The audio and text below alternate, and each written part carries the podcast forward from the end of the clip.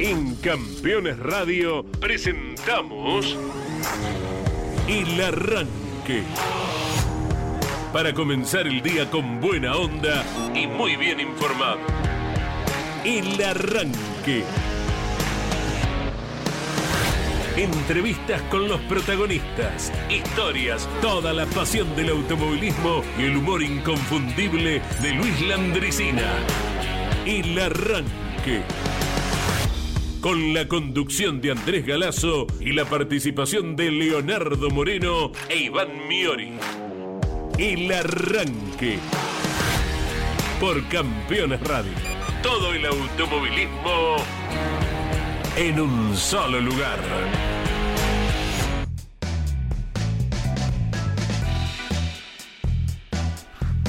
Hola, buenos días, un gusto reencontrarnos. No se hagan ilusiones si pensaban que no estábamos más, ¿eh? de viernes y lunes. Otra vez Lo- usted. claro, bueno, eh, acá estamos de vuelta, ¿eh? reanudamos la marcha. ¿Cómo va Leo? ¿Cómo va Iván? ¿Qué cuenta Claudio en la operación técnica? ¿Cómo les va? Buen día. Aquí estamos, ¿eh? en un martes eh, fresquito pero lindo en la ciudad autónoma de Buenos Aires y en gran parte del país porque al menos en provincia de Buenos Aires durante, por sobre todo ayer lunes, feriado y mm, en algunos en la mañana, otros en gran parte del día estuvo lloviendo. Se habla de milimetrajes que si bien se necesitan más, de 15, 20, dependiendo la zona por la que estuviste, muy necesario, muy necesario más allá de... em, particularmente el tema de, la siembra, de las cosechas, del campo, también la sequía tremenda que eh, provoca, por ejemplo, incendios. No voy necesariamente a ni a lo que pasó en Córdoba ni en Corrientes, lugares de reservas ecológicas, sino un simple incendio que puede ocurrir a la vera del río Salado cuando se prenden para hacer un asadito mientras pescan y que puede complicar, además del dueño del campo, ah, el tránsito de los miles y miles de argentinos que vamos y venimos eh, por las rutas, mm, cosa que, que vi el fin de semana. eh, así que qué bueno que llueva, qué bueno que llueva. Bienvenida la lluvia y si puede un poquito más. Total, entiendo que nadie va a tener actividad este fin de semana automovilísticamente hablando, que a veces yo hago un poquito de fuerza para que no llueva, para que no se me suspenda lo de la tierra. eh, y entonces que le meta toda la semana, si es posible, eh, durante Sí, el fin de y todo lo, lo necesario. Ni hablar, ni hablar. Escuchaba esta mañana los diferentes pronósticos que hay previsión de lluvia para el domingo y que Sí. esto a lo mejor puede afectar el ir a votar. Muchachos, eh, hay algo que se inventó que se llama paraguas, Sí. botas, eh, impermeable. Sí. Eh, no, no voy de la mano del mensaje de que la lluvia es mal tiempo. ¿eh? Eh, Muchas veces aborrecemos la lluvia y después nos gusta comer un churrasco, nos gusta comer una ensalada de rúcula y que si no fuera por la lluvia no podríamos hacer ninguna de las Claro. dos cosas, ¿verdad? Para que se entienda Sí. clara y directamente. Claro. Iván, se movieron las redes igualmente, ¿verdad? Más allá de los Uh. feriados, eh, hay mucho por comentar, ¿bien? Cuando uno imaginaba que iba a estar eh, tranquilo el lunes feriado, buen día para todos. Buen día. Todo lo contrario. Todo lo contrario, porque mm, siempre deja algo para hablar el turismo nacional. O mismo nos ocurre a veces con el turismo, a veces no, siempre con el turismo carretera. Pero en esta particular eh, fecha del TN en el Calafate, que ahora Andy nos vas a comentar lo que gustes con el sello del arranque, donde le damos una vuelta de, de rosca a todo. No necesariamente con los resultados del domingo, sino con eh, algo de, de color y vaya si el calafate lo tienen. Eh, pero a ver, y ya lo quiero plantear como debate y, o consigna Sí. con ustedes, los oyentes, que ya deben estar del otro lado, en el 11 44 75 000. Lo que compartíamos ayer en las redes de campeones, en Twitter, en Instagram, en Facebook, es una imagen, como si fuese un, un compilado de lo que fue la final de la clase 3 y clase 2 en el Calafate, transitando por la curva 1. Esa chicana, cuya idea original era una S rápida, pero bueno, se le agregó la zona pintada, entonces dejó de ser una S rápida, es directamente un curvón veloz hacia la derecha, es una parábola hacia la derecha a toda velocidad. Entonces le consultamos a los seguidores y se lo hacemos ahora también a la audiencia. Si te gusta que los circuitos tengan una extensión o como se le llama ahora, zona pintada, en la que los autos pueden transitar libremente. Quiero mm, repasar y recordar, y si nos está escuchando nuestro compañero Ezequiel Ganem, capaz nos da algún dato. ¿A partir de cuándo comenzamos con la zona pintada? ¿Qué categoría lo impulsó? ¿En qué circuito lo vimos primero? ¿En el Vigicum quizás? Mm, no. Antes, bueno. eh, ¿Les gusta o no les gusta? Para mí afea totalmente el espectáculo porque esa S rápida a mí me gusta como trazado original. ¿No te gusta? Bueno, pero acá el kit es otro. ¿Por qué no van por lo gris? Y no me vengan ahora con la Fórmula 1 también lo hace. Que de hacer lo hace, lo hace, ojo. Pero hay sanción. Hay sanción. Si vos vas por la parte pintada, está bien, anda. Te penalizo. Lo haces dos veces, te penalizo dos veces. Y así sucesivamente. Quizás esté alguno que, nos escucha ahora y que diga, no, a mí me encanta. Bueno, es válido también. Así que quiero poner esto ya sobre la mesa. Queda feo, a mí particularmente lo que me, mirando el compacto este que, se sube a las redes, es como que, no sé, queda feo eh, el dibujo de la S y los autos pasando por cualquier lado, digo, como, no, no- no lo entiendo, sí lo entiendo obviamente porque sé la carrera, pero medio como que si se lo mostrás a alguien que no sabe, no, digo, eh, siempre lo pongo pobre mi suegro, de, de ejemplo a él, si yo le mostrara el compacto, y que mirara sin saber, de, sin escuchar radio, sin nada, y mirara y dice, pero eh, queda, queda chocante a la vista porque es una especie hasta de imagen media tipo de dron o de atrás, está buena eh, y está muy marcado esa curva en, en particular. Yo pienso en el, en el que lo hizo, no sé si el error está cuando se hacen los circuitos y, y los vamos a ver, este es el plano del circuito, porque evidentemente es como, no sé, vos haces una tortilla de papa y vengo yo y no, bueno, y ya le saco las cebollas y entonces es como que el trabajo que hiciste está mal, Eh, porque si yo necesito eh, ir por otro lado al dibujo que vos diseñaste, ¿por qué lo hago? Porque está mal, evidentemente, esa curva, porque tal vez se complicaría usar la S realmente, se complicaría en un embudo de embotellamiento y de accidentes, entonces estuvo mal hecha. Cuando miramos los planos, digo, calculo que cuando se hace un circuito, este y cualquier otro, mañana, y sonalmente hablando, los, che, a ver, que Galazo corre, tiene experiencia. Che, Andrés, ¿qué te parece esto? A mí me parece, calculo que un tipo como Traverso te debe decir, y esta curva, acá vas a tener problemas. Y, no sé, digo, no, no, no entiendo por qué se modifican. Pongo puntualmente lo del Calafate, Claro, porque fue la carrera del fin de semana, y a ese trazado que lo inauguró este año en abril, el TC, había ido Ortelli, había ido Ledesma, Giannini, si mal no recuerdo, Gastón Mazacane. saben. Eh, ahora no recuerdo si el TC hizo lo mismo o dio la misma imagen que el TN, no recuerdo, ¿eh? Sí, también por afuera. Por eso, por eso me extrañaba, circuito cero kilómetros, Claro. cuando fue la carrera de turismo, carretera, Sí. que, opa, eh, transitan por arriba de lo pintado. Bueno, hay versiones de que alguna persona no específicamente vinculada y que saltó un cerco que no le correspondía, dijo, ah, la primera curva debería ser así y se modificó Ah, eh, sin saber del tema y cuando fueron a, a la concreción de, de aquella primera Sí. carrera de turismo carretera, se encontraron con ello, entonces liberemos muchachos, hagamos una curva abierta. Ya te digo, a esta altura, a esta altura ya uno se cansa y tiene miedo de cansar al gentil Claro. oyente de todos nuestros espacios. Eh, lo que queremos ver de aquí en adelante. De aquí en adelante, nunca más nombrar la palabra muñecos de goma. Cada tanto vamos a recordar, ¿te acordás cuando los muñecos de goma los impactaban y se desparramaban? Qué pena eso. ¿Te, te acordás cuando pasaba eso? Quiero hablar en pasado, de eso, de que los autos vayan por arriba de la zona pintada, que ha ocurrido también, y uno va haciendo memoria, años ya sí. en el Rosendo Hernández de San Luis, en la curva número 2, de donde luego, en esta última carrera, se desprendió el pedazo ese de roca, Claro. que seguimos agradeciendo a Dios que no le pasó nada a Alan Ruggero ni a ningún otro piloto, pero a Ruggero en especial. También en el ingreso a la recta principal, los autos van arriba de la parte pintada. Una vez que dejan el piano atrás, ¡tuc! se vuelve el Alor Gris. ¿Lo tienen esa imagen? Sí. En el Rosendo Hernández Sí. y en todas las categorías.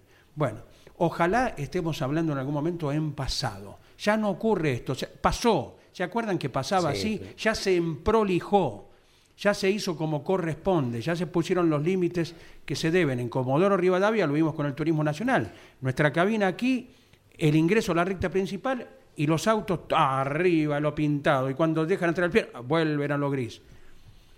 Si le das libertad, el piloto No, la va a, a aplicar, la va a aprovechar. Como aprovecha también el tema del reglamento y cada uno a su conveniencia se ubica en el puesto que guste, para descargar del todo, para no cargar más y toda la cantinela que venimos tocando Otro tema que cansa. permanentemente y que espero que a la gente no le aburra, por eso lo queremos tocar así nomás. Tres dedos, tic, al segundo palo ahí, Ya. tocarla así de costado para no aburrir. Sí, y escuchar también a, a- a ellos, ¿no? A, a los oyentes. Así que, bueno, ya tenemos algunos mensajes. Aquel que quiera mandar audio también Sí. eh, lo, lo puede hacer eh, al, al WhatsApp de, de Campeones Radio. Eh, a mí lo, lo que me, me pasó particularmente este fin de semana es que tenía mucha, mucha expectativa con el TN. Ojo, hubo espectáculo, ¿eh? Eso no, no lo niego. Pero se juntaron dos factores que le hicieron mal. El tema de los kilos en cada circuito y esto de la zona pintada. Como do- dos factores que, para mí, ¿eh? Sí. Ojo, no ayudaron al espectáculo. Porque, de nuevo, sobre la línea, Ursera levanta, Pernia casi se lo lleva puesto. Santero venía décimo, decidió ir dos. Entonces, eso más la desprolijidad de ir por lo naranja. mm, No me gustó. No, no es la imagen que quiero del turismo nacional, que queremos, imagino, ¿eh? Una vez le preguntamos aquí a Alberto Juárez si técnicamente los autos de turismo carretera, por ejemplo, tenían el volante necesario, si la dirección daba, para doblar como correspondía arriba de la pista en el Villicón de San Juan. Porque en algún momento se adujo que no. Y el profesor nos dijo que sí, el auto puede doblar tranquilamente e ir por la pista y no por arriba de todo lo pintado que sirve, Claro. que es muy lindo cuando se enfoca de arriba a nivel promocional. Claro. Porque es muy lindo leer el Calafate, el Villicún, San Juan o el circuito que fuera. Sí, el sí. de en la esquina de casa. La Pedrera. en Piñeiro, en Avellaneda, cuando tengamos un circuito. Sí. Es lindo leerlo, pero para eso nada más. Claro. Me parece. No sé, como, Sí. como de costumbre. Y uno subraya, ¿eh? no, no quiero con esto que sea palabra santa, ni el dueño de la verdad, ni a que se le parezca. Simplemente es la opinión personal y atendemos a cualquier otra que haya con criterio, ¿verdad? Eh, no sé si es que levantando, por lo que fuere, en- estos espectáculos que no terminan de serlo en cada domingo del TN, se las arregló para llegar a una definición de 10 puntos entre los cuatro primeros. También, también. ¿Y cómo se hace así? Hay que decirlo. Sin playoff. E- Eso lo, lo remarcamos también, a- a- volviendo al tema kilo, Sí, que cargo, claro. que descargo. Y por el otro lado te pueden decir, y mira, Y mirá la, y la definición. mira, Mirá cómo está el 10 puntos, campeonato. ¿Y cómo mirá. fue la definición del campeonato del año pasado, la última? Castellano Déjame- tenía que ganar sí o Sí. Claro, sí. Fue un carrerón. Sí. En Rosario. sí. ¿Cómo creen que va a ser este en donde tal vez el campeonato entre, dependiendo cuál de los cuatro está en el puesto? Con, Urse- con Pernía atrás de Ursera. Sí, sí, tenés razón. O sea, en eso, así como Sí, estamos, si se quiere, entre comillas, criticando No, o no, es dando que sí, nuestra pero- opinión, pero bueno, ya lo dijimos también hay que veces. reconocer esto, que es verdad. Hay cuatro o cinco pilotos encerrados en 10 puntos que van a definir el título en la próxima fecha. En eso estamos de Sí, acuerdo. sí, sí. en el- en- hay que poner el otro plato de la balanza también. Claro. Y, y, bueno, ve- ven que lo que pensamos redunda en esto, en un campeonato de cuatro pilotos apretados. Una pena, una pena que es altamente probable, no definitivo, se corra un sábado, que por lo que quieras no es lo mismo. Ve- Veremos Claro. después del domingo que viene, Claro. si es el sábado o es el domingo, Exacto. aquel del 18 y 19 de noviembre. ¿verdad? En Viedma, finalmente. Y Viedma que realmente no eh, es una plaza que no tiene mucha población entre Viedma y Carmen de Patagones. Las demás distancias te quedan un poco lejos. Bahía Blanca está 280 para arriba, San Antonio Oeste está 150 hacia el oeste precisamente. Eh, hay gente que hace kilómetros, eh, lo comprobamos, muchas veces van con su casa rodante, hay público cautivo para todas las categorías, pero no sé si se será una gran eh, asistencia. Quiero aclarar algo que dije. Si el precio para que lleguen 10, cuatro pilotos en 10 puntos es que las carreras anteriores, alguien que llega a la línea puntero levante, yo prefiero que el campeonato se defina en la séptima fecha del año. No quiero ver no, no, yo no voy a ver una carrera para que el que viene ganando levante. Si el precio es ese, lo- a mí me va a encantar ver el premio Coronación, ¿eh? Ya está. Pero mm, porque por ahí quedó como que estoy a favor de los kilos. Si el precio es que levanten, no. Que, que se defina en la quinta, en la sexta del año, no me importa. Yo quiero ver que el que viene ganando gane la competencia. Eh, Eso es, quería marcar. es interesante este punto que marca Leo. ¿Por qué? Porque estamos hablando de la definición apretada que va a ser en la última fecha del TN con 4 o 5 pilotos. ¿Bien? Ahí tenemos una postura. Me compro pochoclos para verla, Sin porque va a estar embargo, buenísima. También Pero- leemos comentarios de lo que pasó hace una semana atrás, que Pernía, faltando tres fechas, ganando, ya es campeón. Eh, no, pero siempre gana el mismo, siempre gana Pernía. Bueno, entonces, ¿qué campeonato te gusta Sí, La más? gente. ¿Con lastre, sin lastre? ¿Querés que se defina antes como ocurrió con Ledesma ya por el 2007? Como ocurre ahora con Pernía en el TC2000? Pernilla, que es el más notorio en esta Sí. modalidad de ir a buscar el sexto, en esta ocasión terminó séptimo. Claro. Es el defensor de si poneme kilos, sí, sí, para el sábado, para clasificar. Exacto. No voy a ser el uno, pero me voy a venir desde atrás. Él es el defensor de esa postura. Y lo ha hablado Claro. con Emanuel Moriatis y con quien fuera de la Comisión de, de Turismo Nacional. En principio a Pernilla le habrán diciendo así, nos ganas todas las carreras. Bueno, y si Pernilla gana todas, ¿qué le va a hacer? Eh, es lo que hablamos siempre, es lo que a, a Messi que hacemos, le tapamos una fosa, Sí. le pones una, mochila de plomo en los hombros. Una pantufla. Eh, Es, lo que hablamos siempre y en, este momento estamos muy reiterativos, ¿verdad? En la comparación con otros eh, deportes. Puedo citar una, una anécdota de hace 25 en charla con eh, alumnos de, de periodismo deportivo, en ese momento, año 98 era. ¿Y por qué los kilos en la- no eran específicamente estudiantes por automovilismo, sino por fútbol? Mundial de Francia, Claro. estadísticamente eh, se anota más gente en periodismo deportivo en los años de mundiales, ¿verdad? Claro. Y esto acontecía. Y le hicimos un ejemplo muy rápido. Tu equipo de fútbol gana, el próximo partido juega con 10. Sigue ganando, juega con 9. Sigue ganando, juega con 8. En un momento deja de ganar porque tiene 8 jugadores, no va a poder ganar. O lo hace a propósito para recuperar los 11 jugadores. Y lo entendieron de ese modo, creo, para hacer Sí. una comparación, ¿verdad? Sí, sí, de cómo bueno, es bueno. la filosofía de esto de cargarte con kilos. Yo creo que hay un gatoflorismo en la gente, gataflorismo, en esto de eh, si te gana tres carreras antes, uy, qué aburrido. Y entonces es muy difícil buscar un equilibrio. Yo no sé si a Galvez cuando ganaba tanto, como no había redes sociales, la gente decía, otra vez ganó Galvez, "Eh, ¿quién? Otra vez Juan Galvez. No me diga, hubo carrera de TC, ganó Juan Galvez seguro. O Claro. cuando pasaron seis meses, porque las seis carreras seguidas de Mouras creo que fueron siete meses en el año, siete meses que el título era Mouras, no había redes sociales y la gente decía, oh, otra vez ganó Mouras. Viniendo- No sé cómo es. viniendo más acá. Eh, los campeonatos con- prácticamente consecutivos con alguna interrupción de Juan María Traverso en TC 2000, 86, 88, 89, 90, 91, 92. Claro.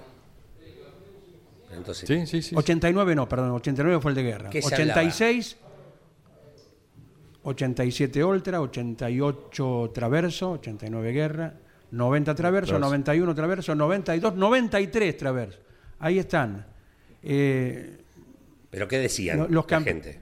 Y se llenaban momento? los autódromos. Ah, bien, listo. Entonces, El- lo- los campeonatos de Ortelli, 98, 2000, 2001, 2002. sí. Claro. Y, y los autódromos Revientan. eh, tenían que tener un alambrado bien potente. No digo reventaban porque siguen reventando. sí, sí, o sea, claro. lo, lo pongo en, en presente. No, todavía. no, está bien. Pero bueno, Em, hoy, hoy, hoy podemos, en esto de que vos le estás pidiendo la opinión a la gente, Sí. hoy la podemos conocer, antes no.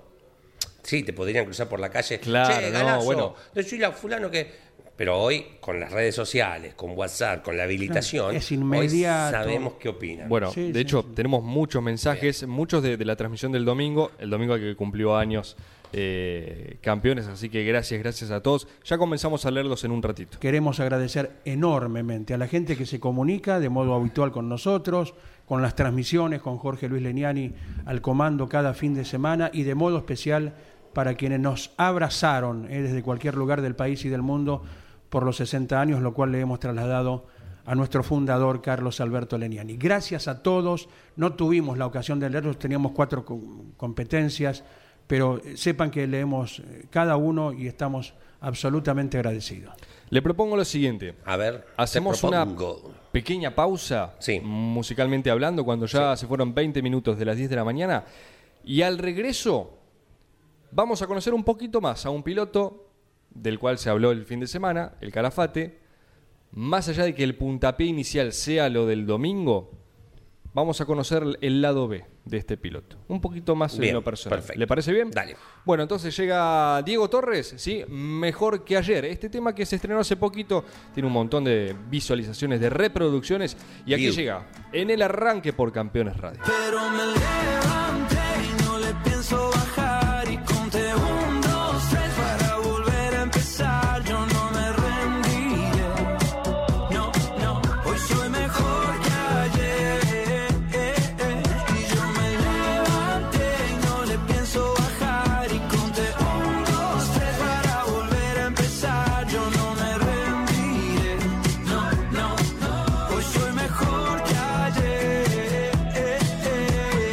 3 minutos de las 10 de la mañana, señores, eh, de este día martes 17 de octubre. El 13 grados tenemos en la ciudad autónoma de Buenos Aires, vamos hasta los 20.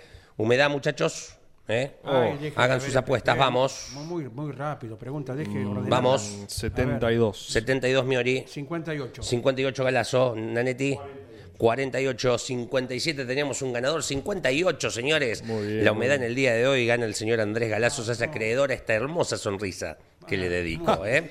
En Chascomús tenemos 13 grados, vamos hasta los 21 y en Coronel Suárez 14 hasta los 21. Hay alerta porque en estos momentos está lloviendo y con eh, fuertes, eh, con una tormenta muy fuerte en todo lo que es el norte del litoral argentino, por ejemplo en Montecarlo, provincia de Misiones, vamos hasta los 29, pero tenemos 22 grados, tormentas eléctricas y de abundante milimetraje que están marcadas en el servicio meteorológico como alerta naranja para el correr de esta jornada de día martes, chicos. ¿eh? Vamos con mensajes. Dale, a ver. Feliz día. Vamos con algunos de, de la Dale, transmisión ¿no? del domingo.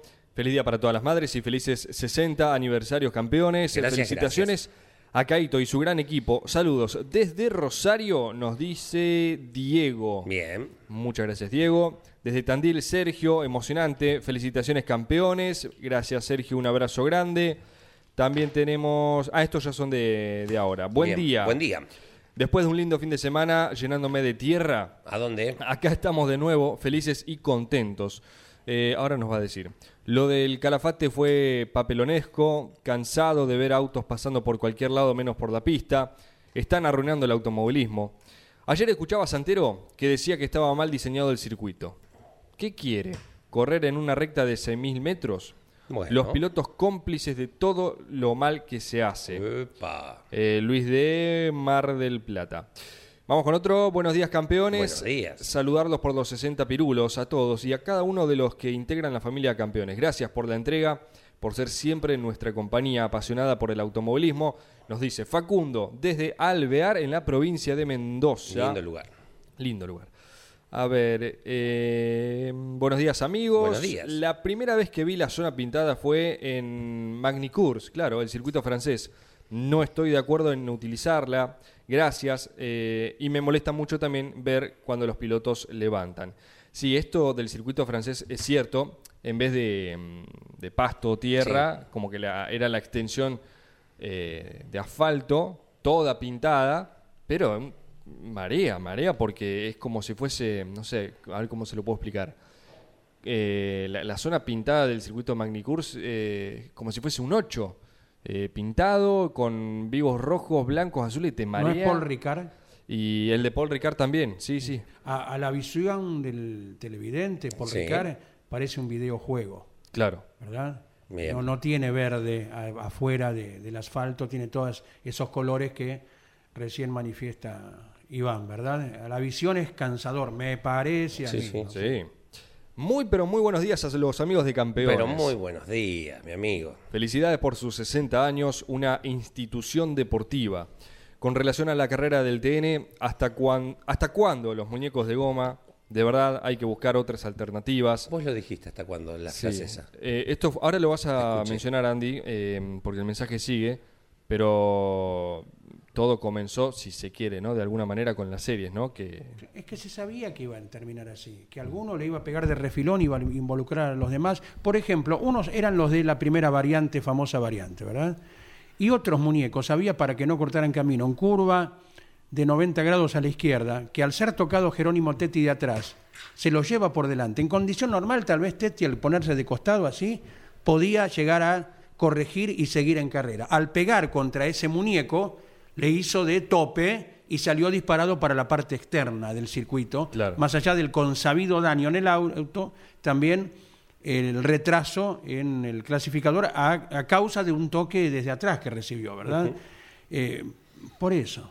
No, sé, no- no quedó ninguno sano, no queda ninguno sano. No, bueno, de Y- hecho me impresionó, perdón, eh, cómo termina la carrera Ianza.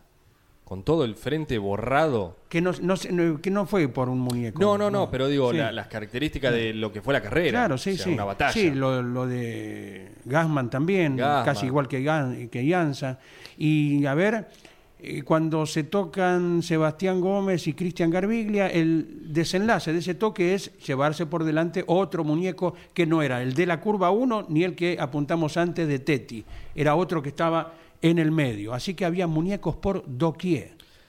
Dice, continuamos con el mensaje de Ricardo Oh, desde. Lima, Perú. Y para mí lo mejor que pueden hacer en estos circuitos con sobrepista o sobrepiano, quitarlo y colocar grava o tierra. Por ahí no van a pasar seguramente. Bueno, esto es un comentario que Sí. lo hemos leído en varias oportunidades. Creo que es la solución más Eh, para mí hay que sancionar. Tierra. Poner una cámara vedora y sancionar. Listo, hubo Bueno. 35 recargos. Está bien, pero por Porque eso... la tierra se levanta.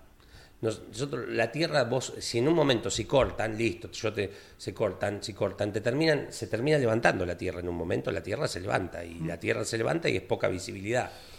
Y el sobrepiano se levanta también. Fíjense ustedes Claro, que entonces- se empezaron a colocar los muñecos porque lo, lo comentó aquí Alberto Juárez. eh, no es el mismo diseño al asfalto que la parte pintada. No está diseñada la parte pintada para aguantar uno y otro y otro y otro auto. ¿Cuánto tránsito hay en un fin de semana? Se termina desprendiendo como lo que pasó en San Luis. No nos olvidemos de lo de San Luis. No podemos olvidarnos de eso.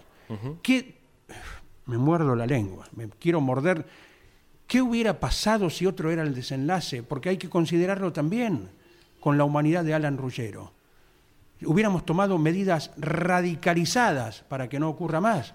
Estaría cerrado hoy el Rosendo Hernández y cuantos más para estudiar el tema. Por eso, que sirva, que sirva eh, para evitar riesgos que ya de por sí tiene una actividad, como por ejemplo lo que le pasó a Ulises Campillay, el joven sanjuanino, con ese vuelco tan Sí. fuerte que trascendió, que recordamos, ahí no tiene nada que ver el circuito, se montan, se, se acarician parejas los neumáticos justo cuando van acelerando y es ahí donde sirve de catapulta, comienza a volcar arriba del asfalto. Sí. Pudo haber pasado en Paraná, que es un circuito impecable, en cualquiera, eh, pudo haber pasado en Silverstone, esa mecánica de, de contacto entre los dos autos y el vuelco de Campillay, que bueno, se produce después con una fuerza terrible y todos abogamos para la, la recuperación definitiva en su tierra del joven. ¿eh?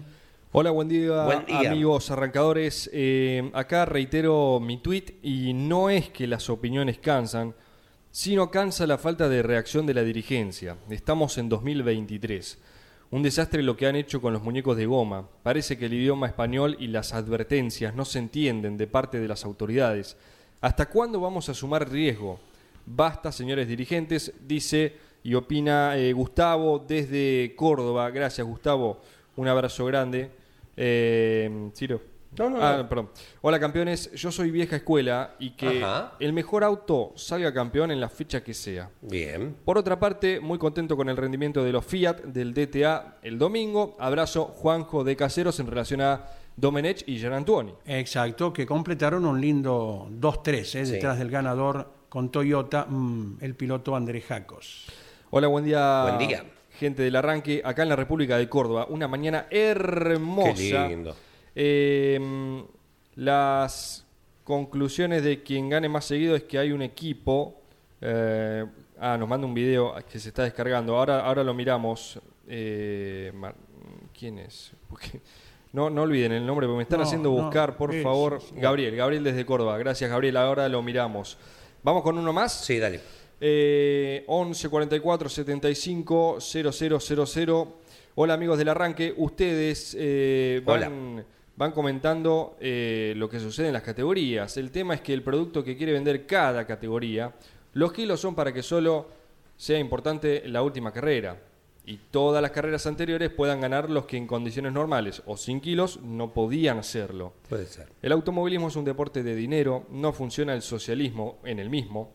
Saludos, Rafa, Mm. desde San José tras la Sierra, también en la provincia de Córdoba. Tenemos Bien. más, ¿eh? ahora completamos. El fin de semana corrió el KDC, este karting de 400, 500 karting el 9 de julio, corrió el Gurí Omar Martínez. Mira. en la categoría de 150 Master salió cuarto en su final. Eh, de hay tres finales, porque son tantos karting que tienen un formato de carrera muy especial. Clasifican todos, corren las series y se arman las grillas de las finales. Se arma una grilla, una clasificación general, ¿no? Por tiempo. Pero el primero va a la primera final, el segundo a la segunda final, el tercero a la tercera final y así sucesivamente. Y todas tienen su podio y valen por el campeonato. Eh, pero la gente estaba enloquecida con el gurí. Quedó cuarto en su final.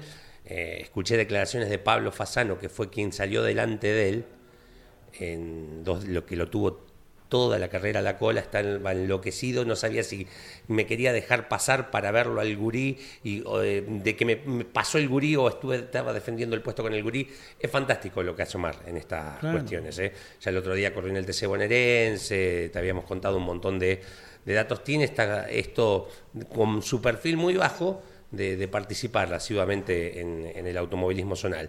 Eh, bueno, cuarto, quería marcar esto que ocurrió. Recién decían que está muy lindo en Córdoba. En De Anfunes, por ejemplo, tenemos 20 grados, 24 la máxima para el día de hoy.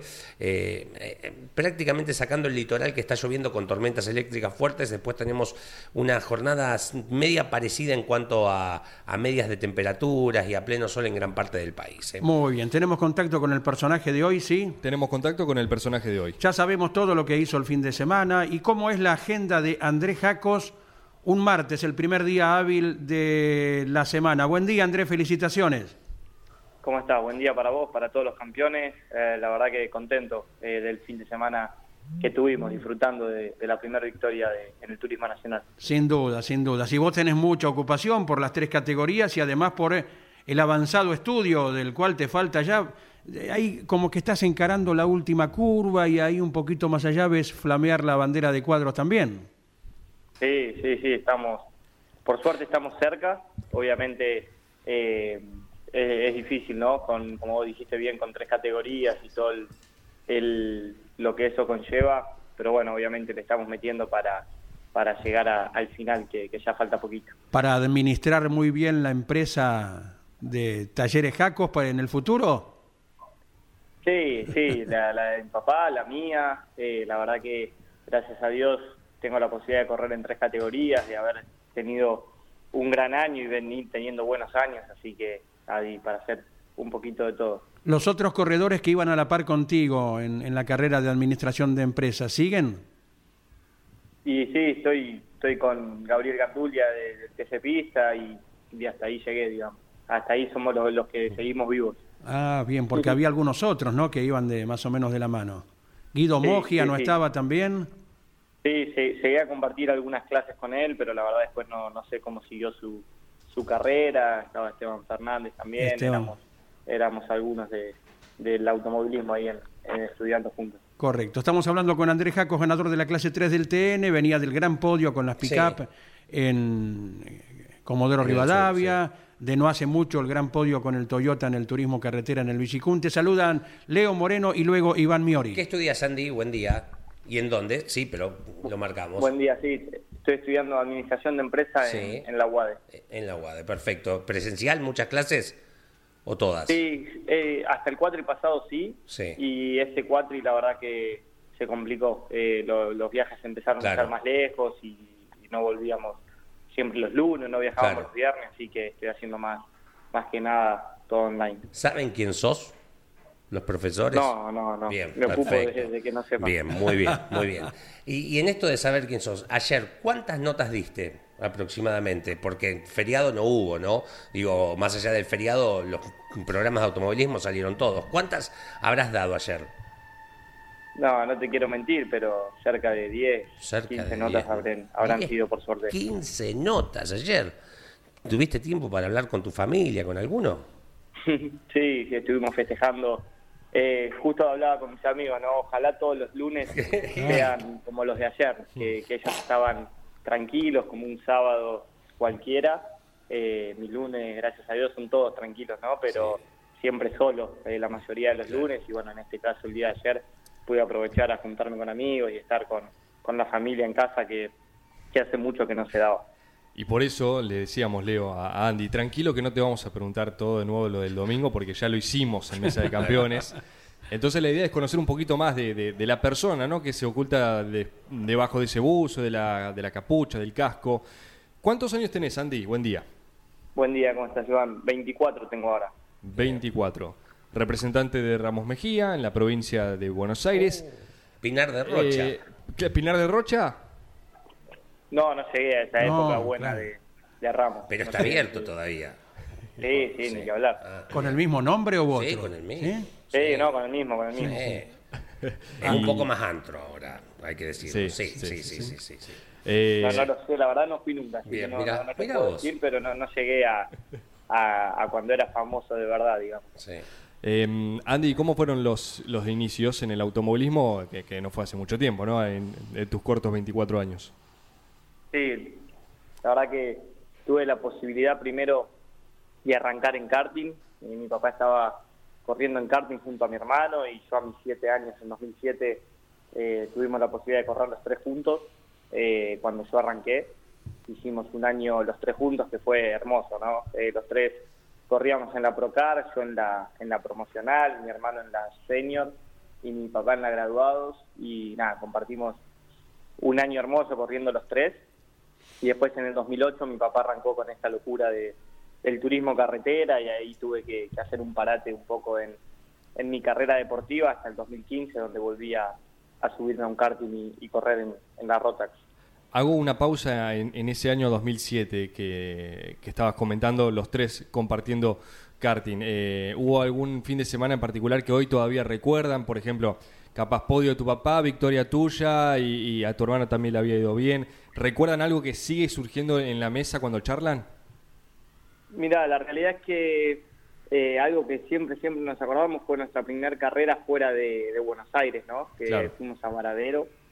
Eh, la primera vez que era todo, toda una locura ir a un hotel, Mm. estar el fin de semana fuera de casa.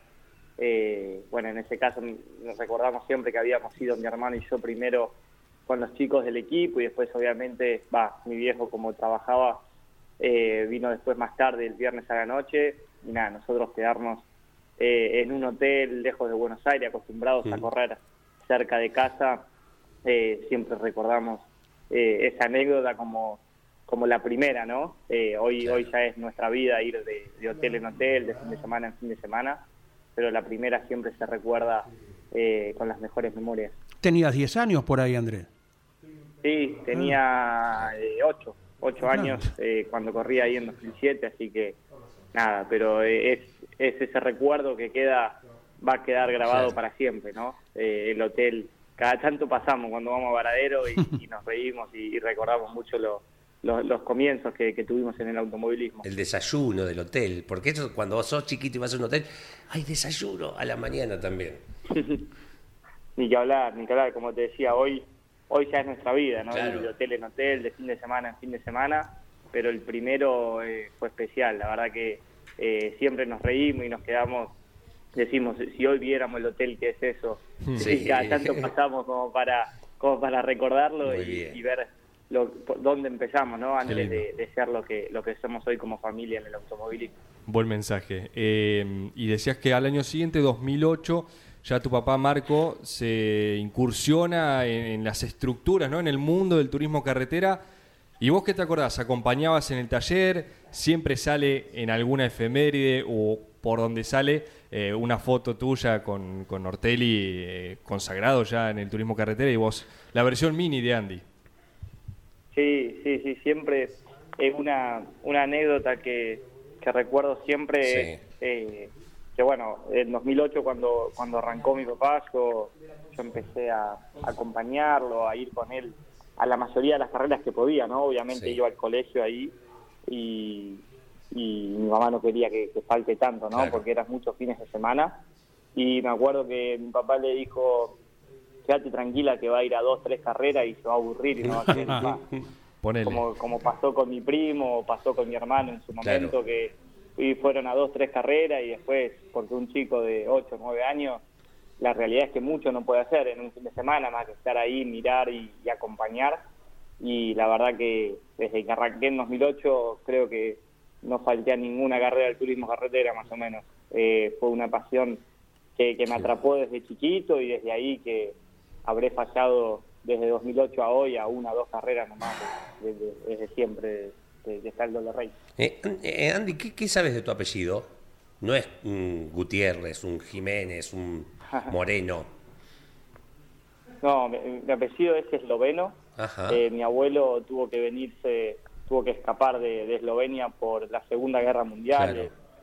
Eh, en barco vino hasta acá con, con toda la familia. Y bueno, eh, nu- nuestro apellido bien pronunciado es Yakos, en realidad.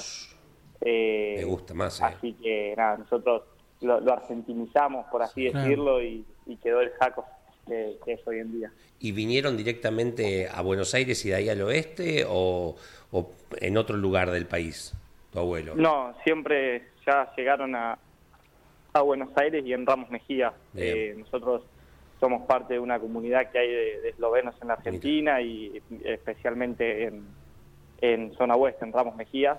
Así que nada, estamos, está desde que mi abuelo vino a la Argentina que estamos acá en, en Ramos Mejía. Con tu padre a veces nos ponemos a hablar de Eslovenia. Tuvimos la, la suerte, la fortuna de conocer, de paso, un par de días, inclusive la capital Ljubljana. ¿La estoy pronunciando bien, Andrés?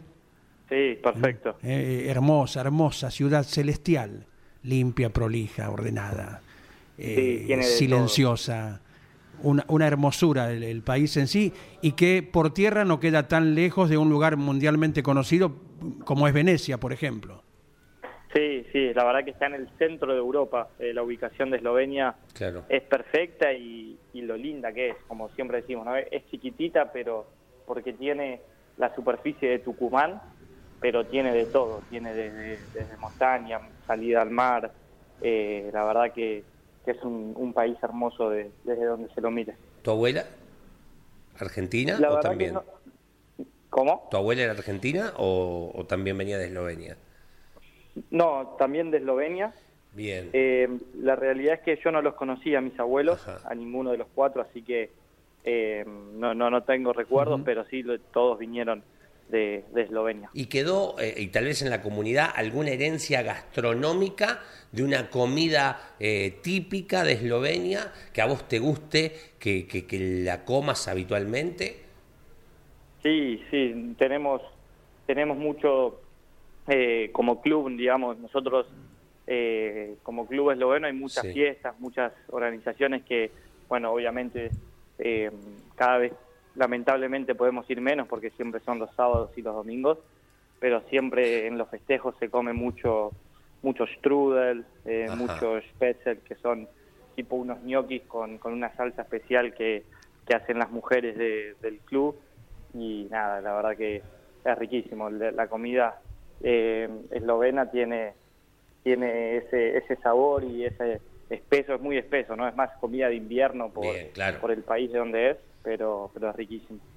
Andy, te devuelvo un segundo a- al automovilismo. Ese pequeño Andy Jacos, eh, ¿a quién miraba como referente si hoy decís, mirá, eh, tuve la suerte de compartir pista eh, con, con determinado piloto, pero ¿a quién, ¿a quién mirabas e idolatrabas en aquel momento? La verdad que sí, creo que, va, creo no, siempre digo lo mismo porque tuve la posibilidad desde los siete años de, de conocer y de estar con muchos pilotos, ¿no? En 2008 me acuerdo mucho de Rafael Morgenstein, en 2009 debutó Agustín Canapino con nosotros en el TC, en 2010 peleamos el campeonato con Matías, en 2011 tuvimos a Fontana, Rossi, eh, Ortelli, estaba también el Rayo Mazacán, estaba Lo, la verdad que nunca tuve un solo un solo piloto al que admiraba o, o miraba más que otros, eh, porque siempre tuve la posibilidad de, de estar con, con todos los que te nombré que arrancaron en el equipo y yo al ser muy chico estaba estaba en, en la tanda 1 en, en los pies de, de Fontana, en la tanda 2 iba y miraba y escuchaba al ingeniero y al piloto a Ortelli, en la clasificación a Vaso, entonces tenía esa posibilidad que hoy hoy lo veo como como como algo buenísimo que, que tuve, ¿no? Porque Claro. escuchaba lo bueno y lo malo de cada uno y siempre al estar del lado del equipo escuchaba lo que lo que le servía al equipo y lo que no le servía, ¿no? Entonces hoy como piloto eh, puedo ir directo al grano y saber qué es lo que importa al momento de, terminar un entrenamiento, de, conocer el auto y trabajar para mejorarlo en, la clasificación. Y hablando de, de escuchar, en estos últimos dos años, eh, compartís un fin de semana con Rossi, otro con Warner. Eh, Rossi obviamente en el TC, Warner en las pick-up. Eh, ¿Cuánto te aporta, más allá de que, ojo, no, no estamos desprestigiando la, la carrera deportiva, ¿no? Pero imagino tener a, a un Rossi, a un Warner, eh, para escuchar eh, algún concepto técnico que te allane en el camino con algún consejo, tal curva, tal tipo de frenado. ¿Cuánto te aporta eso, Andy?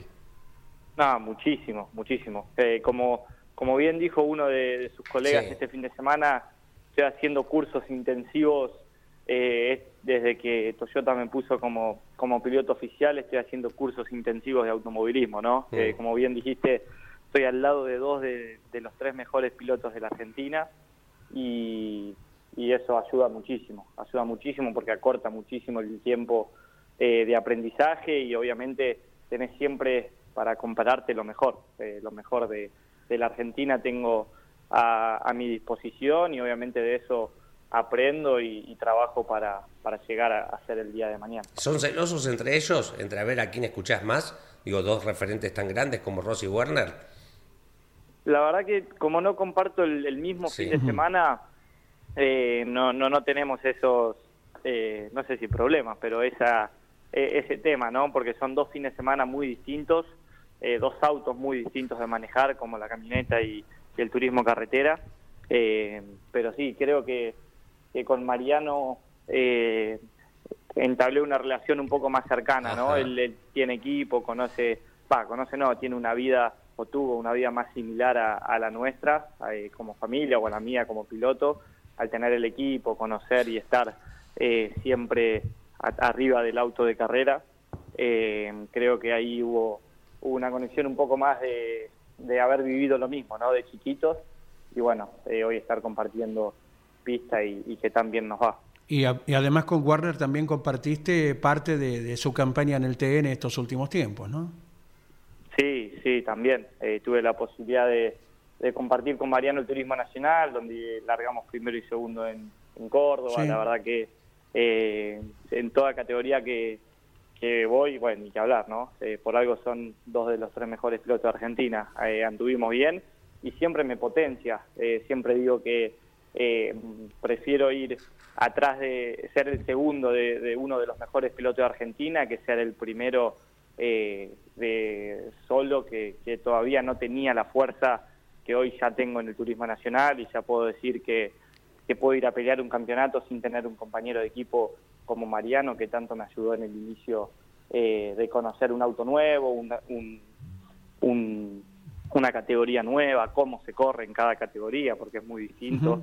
Eh, y siempre tener a, a un referente al lado ayuda un montón. Andrés Iacos, te agradecemos enormemente el tiempo, abrazo enorme y por de pronto nuestro equipo te verá, compartiremos el fin de semana de Rafaela tu próxima actividad. Muchísimas gracias por, por el llamado, por la nota distinta a todas y bueno, eh, encantado de, de atenderlos. Abrazo grande. Abrazo grande, Andrés Jacos, gracias. Muy bien, señores, 50 minutos ya de las 10 de la mañana llega don Luis Landricina al arranque aquí por Campeones Radio. Muchas gracias, muy amable. Ustedes estarán algunos preguntándose, estos sonidistas están tan desubicados que pusieron los micrófonos para el lado de allá. Y para colmo alto el tipo. Les voy a confesar un secreto que ustedes no están sabiendo. Entre bambalinas está la gente de- del sello donde yo grabo Polygram, grabando el futuro disco de, esta, de este año que tiene que ver con este, con este mundial. Y van a quedar ustedes grabados, así que las risas de ustedes algunas van a ser reconocidas después. Esto no es una manera de estímulo, si no les gusta no se ríen. Ante que nada, entonces, bienvenidos, gracias por la presencia y yo voy a tratar de justificar de que ustedes hayan decidido estar acá con un hombre que no hace otra cosa que contar cuentos criollos paradito frente a un micrófono. Bueno, ¿de qué vamos a hablar? Estaría lindo saber. Les voy a contar cómo nace la motivación para esta charla. Estaba yo en una cama, en un sanatorio, en, en enero y febrero de este, de este año, cosa que me privó de hacer la gira por la costa y por Córdoba, que es donde yo reparto el, el verano. Y yo inauguro los repertorios precisamente para enero en el Hermitage Hotel de Mar del Plata, pero este año no pude. Y yo estaba pasando un mal trance y estaba lleno de cablecitos, electrodos. Había este, esos televisores que ponen para ver si vas a seguir contando el cuento o no. Y entonces entré a pensar cómo han cambiado las cosas desde que yo me hice atender por primera vez, que fue una curandera a la vuelta de la casa que me vino a cortar un empacho. Que lo único que hizo hacer, denle un vuelta y sáquenle todo y traigan talco. Al ratito sonaba el cuero que eran unos chicotazos. Y ahí estaba lleno de electrodos y cosas, y, y cánulas y cosas, ahí, todo canalizado. Entonces dije, voy a hablar de esto, de lo que ha cambiado con el tiempo, la vida, desde que nosotros éramos chicos hasta llegar a ser cincuentones como ahora. Y voy a apelar a la memoria de los que tienen la misma edad que yo y a los de 40 también, porque lo han visto, han sido protagonistas de estos cambios. Los más jovencitos van a mirar como incrédulos cuando yo recuerdo algunas cosas, como dudando, ¿será cierto eso que dice la Andresina? Y mirarán a la mamá o a la abuela con la que vinieron para... ¿Eh? Y es a partir de los nacimientos. Usted vio ahora cómo son los nacimientos, hasta por televisión, en bañaderas. El otro día una señora tuvo en el mar, en el Marejeo creo que era, allá por Grecia. Y antes era en la casa de uno, en la pieza de la mamá. No había médicos en los pueblos y mucho menos en el campo. Así que siempre había una señora que tenía facilidad para ayudar y eh, sin haber ido a ninguna escuela, nada más que la de la vida, entonces le decían partera. Y, empezaba a ganar fama a medida que se multiplicaban los nacimientos. Y entonces decía, ay, háblela doña Sara, tiene una mano. Y cuando se sentían los aleteos de la cigüeña, que ya estaba medio arribando el, el personaje, avisarle. Yo me acuerdo, doña Sara y doña Ana las que yo conocía en el Pago Nuestro. Y venía, che, y era como hacen los doctores que imparten órdenes, tenían carácter. Para hacer eso tenías que tener carácter. No podía ser floja. Venía remangándose, dice, saquen los chicos, mándenlo a las casas de los vecinos. Los varones para afuera, una mujer grande que me ayude. Y alguien que caliente agua y traigan las palanganas grandes o un cuentón. Y cerraban las puertas. Y la operación era ahí. Y al rato se sentía cuando tomaba la primer bocanada de oxígeno el niño después de del chirlo que había nacido y la información para el mundo exterior si era varón o nena. Y después venía la bañadita, la atada del ombligo, el ombliguero, el primer pañal, la batita y después le metían los brazos así. Y lo fajaban. Tres metros cincuenta medía una faja. Yo... ¿Sabes lo que es tres metros cincuenta alrededor de una criaturita recién así? Le ponían una cofia con voladitos con puntilla, un baberito y enganchado con un prendedor de oro que era del hermano anterior. Y lo traían a presentar en sociedad para que el padre lo vea y el resto de la familia. Y le traían un cigarro con ojo, pero una cosa larga así, con dos ojos en la punta, duro, largo era. 56 minutos de las 10 de la mañana, un minuto. Eh, hoy es 17 de octubre, se lo reconoce el día como el Día de la Lealtad Peronista. En el 45 se llenó la plaza pidiendo la liberación de Perón, que en ese momento no era presidente. Cuestiones que tienen que ver con el automovilismo. Cortito, cuando se inaugura el Autódromo de Buenos Aires en el 52, se llamó 17 de octubre, ¿no? Exacto. Y como se llamaba 17 de octubre, ese año hubo otra carrera, la de octubre del 52, todas ganadas por Oscar Galvez. Ya lo dijimos que las primeras las ganó Oscar. El gran premio se llamó Gran Premio de la Lealtad, ¿no? Digo, ¿qué relación tuvo con el automovilismo? Posterior a esto, el 17 de octubre del 48 se presentó la carrera Buenos Aires-Caracas, que se termina alargando un 20 de octubre, en relación al día de... Se eligió el 17 de octubre porque estuvo el presidente Perón en la presentación de esa competencia en, en la ciudad de Buenos Aires. El autódromo dejó de llevar ese nombre cuando ya no hubo más peronismo, se pasó a pasar a llamar General San Martín. Cuando volvió el peronismo no se podía sacar el nombre de San Martín, nuestra figura máxima, pero sí en el 74, cuando el TC vuelve a correr a Buenos Aires, se corrió el Gran Premio 17 de octubre, en el 17 de septiembre, el 20 de, de octubre, octubre. perdón, del 74, carrera que gana Gradasi. Eh, datos que tenían que ver con el 17 de octubre, el Día de la Lealtad.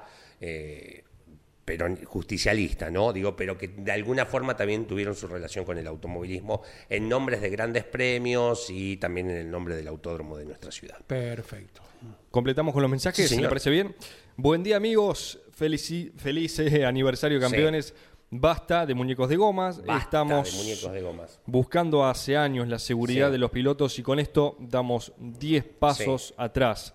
El límite está en la tierra. Si pisándola ya demasiado perdes. Saludos desde La Plata. Nos dice Fabián. Muchas gracias, Fabián. Bien. Vamos con otro. Uh, este es largo. Buen día, gente. Buen día. Eh, escuché lo que pasó en Calafate. Fue que los constructores de la pista no contemplaron el riguroso clima. Nieva y parte de esa nieve se hace agua de día. Penetra por los poros, juntas y grietas. De noche se congela, el hielo se dilata Claro. y empieza a trabajar. Va agrietando carpetas, pianos, etc. Y los va debilitando. Pasan luego los autos y se rompe. Con el TC no pasó nada porque se asfaltó en verano y no había empezado el proceso destructivo. Pasó el invierno y la historia es conocida, nos dice Claudio desde La Plata. Una Es- muy buena observación, Sí, muy buena. verdad. Y nota de la redacción, el domingo anterior nevó. Bien, Eh, perfecto. claro. Así que gracias, gracias Claudio por este aporte. Hola amigos del arranque, quería decir que los muñecos de goma las siguen usando tanto el NASCAR, eh, los Supercars B8, TCR, o tienen reductores que obligan a cuidar el auto. Categoría FIA como otra fiscalizadora. La diferencia es que los pilotos están educados en respetar el dibujo. Si no se llevan el auto en una bolsa, nos dice Maxi de Quilmes. Bueno, eh, dentro de tantos comentarios en Instagram hay una observación de, ya estamos terminando, ¿eh? del doctor Rodolfo Balinotti, eh, refiriéndose a los reductores Sí.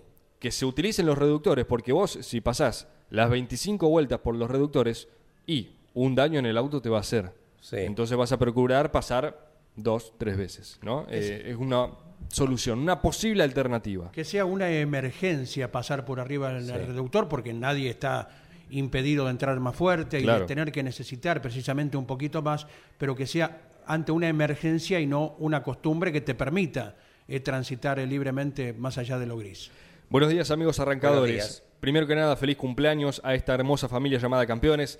Eh, se nota un ambiente muy especial que arranca desde Caito y María. Por la consulta, yo lo haría electrónicamente con pendorchos. Linda palabra, Pendor. Sí, en lugar de gomas de modo, en lugar de gomas, de modo tal que el que toca el pendorcho automáticamente queda, por ejemplo, 5 o 10 segundos limitado, por ejemplo, a 3000 revoluciones por minuto. Sí. Esto se podría configurar. Creo que en 2023 se puede hacer perfectamente. No sería necesario modificar los autódromos y no creo que sea algo muy costoso. Sería algo parecido pero inverso al push del TC2000. La observación de Fede Larrea desde Córdoba. En Todo vale. ocurre eso. Todo vale, todo Sí. vale como opinión y ojalá Sí. cada una de ellas, bueno, sea el camino hacia una definición que tienen que tener los entes fiscalizadores. De ahí para Sí. abajo una verticularidad para que todos cumplan lo que corresponde. Llegamos al cierre, ¿sí? Sí, señor. Ya viene concepto TCR, toda la actualidad de la categoría como cada martes puntualmente a las 11. Gracias, hasta mañana. Campeones Radio presentó El Arranque. Entrevistas con los protagonistas, historias, toda la pasión del automovilismo y el humor inconfundible de Luis Landricina. El Arranque con la conducción de Andrés Galazo y la participación de Leonardo Moreno e Iván Miori. El arranque por Campeones Radio. Todo el automovilismo en un solo lugar.